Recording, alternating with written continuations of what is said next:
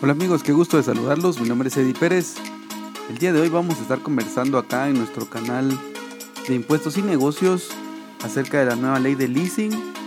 como ustedes saben ya tenemos varios capítulos sobre este tema en nuestro canal de Patreon, pero el día de hoy vamos a incluir por acá en nuestro canal de impuestos y negocios esta temática, así que sean todos bienvenidos a un nuevo episodio de este podcast.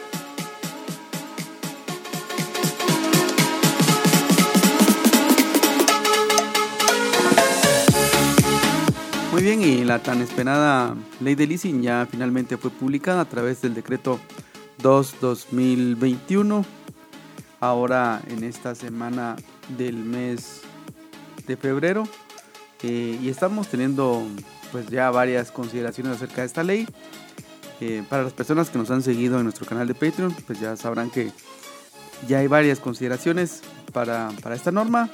Y vamos a ir abordando en, este bloque de este podcast, vamos a hacer varios bloques sobre la ley de leasing, pero vamos a hablar primero del tema de, leasing como tal, de leasing con opción a compra.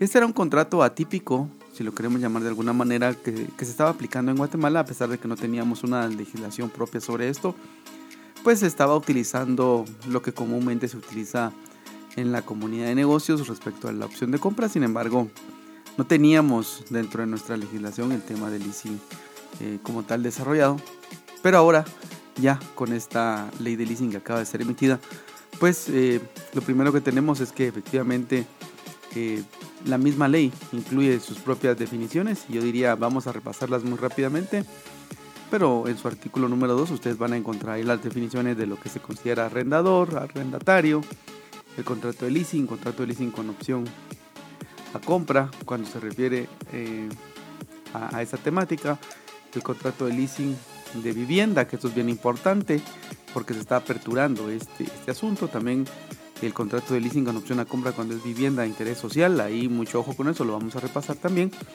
y también el contrato de leasing financiero inmobiliario, o sea, el, el normal, el operativo, y el contrato de leasing operativo o arrendamiento operativo. También tenemos la definición de que se considera como lease, proveedor, renta o cuota y valor residual. Así que esta ley también tiene temas interesantes porque vamos viendo cómo en alguna medida pues este, nuestra legislación se va actualizando y vamos viendo más información sobre esto.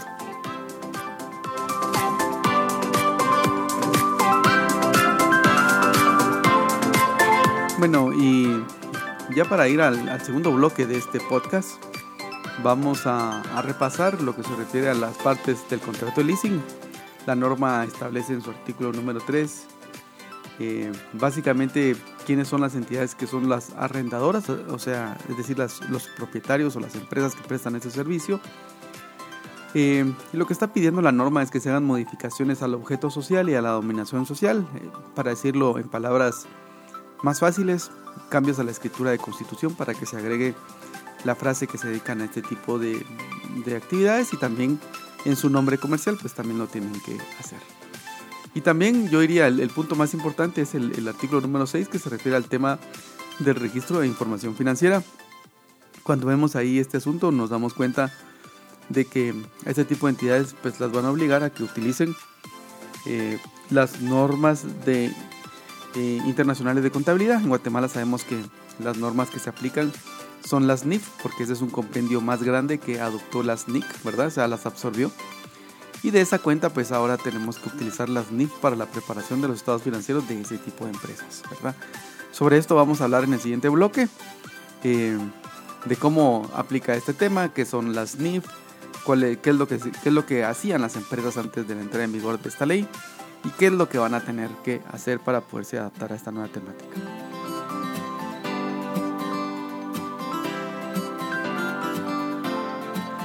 Bueno, ¿y qué hacían las empresas para ver su contabilidad, las empresas de leasing? Pues eh, les voy a contar mucho de la experiencia que, tuve la suerte de, conocer varias empresas de este estilo. Bueno, y, en ese sentido teníamos eh, dos tipos de empresas, ¿verdad? Las empresas financieras netamente. Las que se dedican a dar este tipo de financiamientos entre comillas. Y las empresas comerciales que dentro de sus operaciones también venden activos bajo la figura de leasing. ¿Qué hacían las empresas? Pues las financieras, pues habían dos tipos de empresas, ¿verdad? Unas, unas empresas que manejaban estos activos que compraban y los manejaban en su sección del activo como activos en arrendamiento financiero y los amortizaban dentro del plazo del contrato. ¿sí? Por ejemplo, si adquirían un vehículo para darlo en leasing por un valor de 100 mil quetzales, pues lo amortizaban en tres cuotas anuales, ¿verdad? O durante el plazo del contrato para que eso empatara con el total de ingresos que iban facturando. El otro grupo de empresas eh, financieras lo que hacía era eh, considerarlos como activos fijos, depreciarlos con las tasas que establece la normativa de impuestos sobre la renta y luego cuando, se ejercía la opción de compra pues se le daba de baja al valor en libros. Eh, ¿Qué representaba esto? Pues lo que representaba era que seguramente las empresas reportaban menos gastos en los años 1 y 2 y en el año 3 reportaban más gastos. En ambos casos observamos que en, algunas situaciones pues esto generó controversia ante la administración tributaria y generó ajustes en impuestos a la renta importantes, principalmente porque algunos auditores tributarios consideraron que esas bajas de activos fijos cuando se ejercía la opción de compra era una pérdida de capital, lo cual era incorrecto porque el giro de operaciones de la empresa era pues dar esos activos en leasing. Pero bueno, ya sabemos que todo esto está generando una controversia grande y ya con esta nueva ley pues todo esto se va a corregir. El segundo grupo de empresas que hablábamos son las empresas comerciales que, que venden bienes, ¿verdad? Me voy a referir a un ejemplo de una empresa, por ejemplo, que venda vehículos, pero que también como parte de sus operaciones venda vehículos bajo la modalidad de leasing. En ese sentido, em, la norma lo que establece es que eh, las empresas em, van a poder em, bueno, ¿qué hacían las empresas? Las empresas lo que hacían era también registrarlo como activos fijos, lo depreciaban, algunas lo llevaban por el término del contrato y otras lo llevaban como activos fijos bajo una depreciación y luego le daban de baja cuando ya se entregaba la opción de compra. Entonces, esos son los dos grupos de empresas y ahora vamos a conocer en el siguiente bloque qué es lo que establecen las NIF para poder llevar este tipo de operaciones.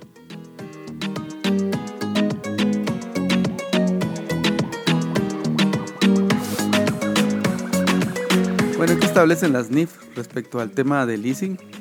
Bueno, pues para las empresas que eh, proporcionan leasing, lo que establece la normativa es que eh, las entidades tienen que manejar esto como que fuera un financiamiento, entre comillas.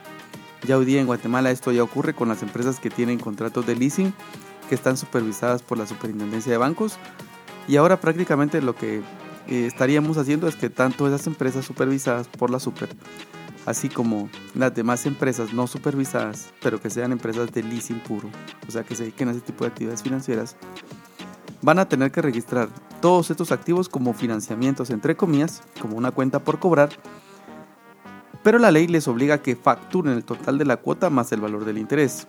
Cuando ellos contabilicen esas facturas, una porción de esa contabilización se irá a amortizar la cuenta por cobrar y la otra porción que sería el interés, pues eso sí se tiene que reconocer como ingreso dentro del estado de resultados. Entonces, si nos damos cuenta, ahí tenemos un cambio sustancial porque ya no aplicarían ninguna de las dos temáticas que acabamos de comentar hace unos minutos, ¿verdad? Entonces, ese es el primer caso que tienen las NIF y ahora vamos a ver en el siguiente bloque cómo se debería manejar el tema para las empresas comerciales que tienen operaciones de leasing.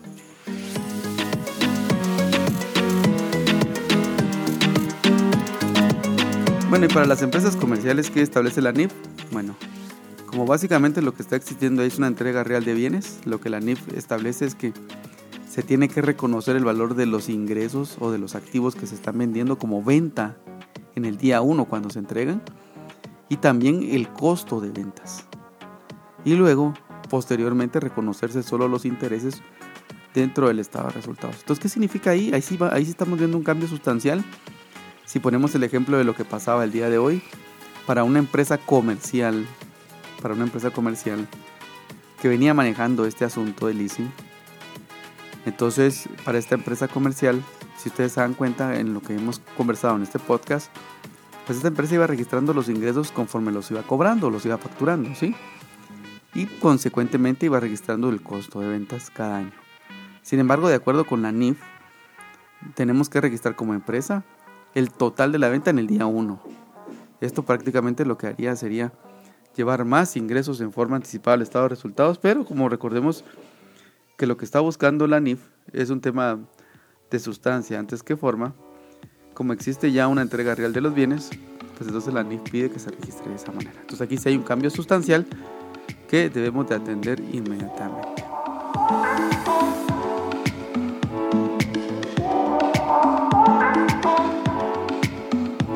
Bueno, ¿y cuándo entran en vigor estas normas? Estas normas van a entrar en vigor tres meses después de publicación en el diario oficial. Esto quiere decir que será allá más o menos por el mes de abril, mayo, por el mes de junio, donde estará ya en vigor esta norma. Eh, y lo más importante que tenemos que tomar en cuenta acá es cómo deber aplicar eso en la contabilidad tributaria o fiscal. Recordemos que como aquí habría un cambio sustancial en la base impositiva que venían reportando las empresas, pues ahora, eh, de acuerdo a mi interpretación muy técnica de la norma, yo pienso que esta forma de, cambiar los registros contables de las empresas debiera aplicar hasta el año 2022, ¿verdad? No debiera entrar en vigor durante el año 2021 porque ahí entonces tendríamos una dualidad de contabilidades, ¿verdad? Una contabilidad de enero hasta el mes de junio de una manera y de junio en adelante de otra forma. Entonces, eso no es lo que busca la normativa tributaria, sino lo que busca es que sea en forma estándar, ¿sí? Lo otro que vemos ahí es el tema de la adopción de NIF. Recordemos que las empresas guatemaltecas son muy pocas las que utilizan NIF Full o NIF para pymes, pero en los libros oficiales de contabilidad yo podría decir que son, serían muy pocas las empresas que lo utilizan, ya sobre ese tema hemos hablado ya en un podcast. Entonces, ¿cuándo deberá aplicar esto? Pues, ¿cómo deberá hacerse? Recuérdense que para un tema de adopción de NIF, tienen que reexpresarse los últimos dos periodos fiscales, los dos últimos periodos contables, es lo que establece la NIF cuando se adopta NIF por primera vez. Entonces, si el primer año que vamos a utilizar NIF es el año 2022, entonces deberíamos de reexpresar los estados financieros del año 2020 y 2021 y luego estimar cuál es la partida contable para subirla en el balance de apertura del año 2022. En enero, pues ahí se tendría que subir el balance de apertura normal que viene del año 2021, pero habría que hacer una partida adicionalmente de adopción de NIF, ¿verdad? Entonces eso, ese trabajo que tocará hacer ahora, hacer todas esas estimaciones, esos corrimientos, esas determinaciones para que podamos tener las cifras de acuerdo con lo que establece la norma tributaria.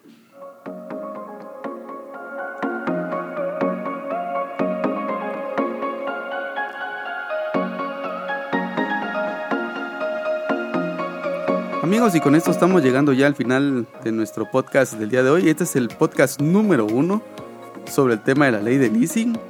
El día lunes estaremos compartiendo con ustedes el podcast número dos sobre el tema de la ley de leasing. Así que recuerden, mi nombre es Eddie Pérez. Si necesitan comunicarse conmigo, mi correo electrónico es. También me pueden escribir en mi fanpage de Facebook, en mi, en mi sitio de de Instagram y también estamos en LinkedIn o bien por Patreon para todos nuestros Patreons que nos escuchan por ese medio. Amigos, les deseo todo lo mejor. Recuerden, por favor, tenemos buenas noticias. Ya les hemos compartido ya la preventa de nuestro libro Impuesto la Renta Corporativo. Ya el 20 de marzo está saliendo a la venta. Para las personas que lo quieran comprar, pues está en preventa con un 25% de descuento y con un 50% de descuento para nuestros seguidores de Patreon y también para las personas que lo hayan adquirido en la versión digital. Así que por favor nos pueden escribir por mensaje directo en nuestras redes sociales y con mucho gusto les damos la información para que puedan adquirir su libro Impuesto a la Renta ya en la versión impresa. Es un libro que lo hemos explorado con mucho cariño, tiene mucha información y, yo creo que pues va a ser una herramienta muy útil para ustedes porque es un libro que seguramente va a durar muchos años. Las interpretaciones ahí que tenemos son eminentemente técnicas de que tienen mucho, mucho tiempo eh, de duración. Yo diría alrededor de 4 o 6 años. Y si no más, ¿verdad? Porque estamos hablando que ese libro les puede servir para todas las reformas fiscales hasta antes de este año 2021. Y luego, después, después del año 2021, pues 4 años más o 5 años más les podrá servir el libro. Así que tienen un libro para rato. Ya cuando tengamos alguna nueva normativa que modifique el impuesto a la renta, pues ya, ya sacaremos una versión o una edición número 2 actualizada. Muy bien amigos, les deseo todo lo mejor en este viernes, que estén muy bien, les mando un gran abrazo. Recuerden, mi nombre es Eddie Pérez, la pandemia todavía sigue allá afuera, cuídense. Nos vemos, chao.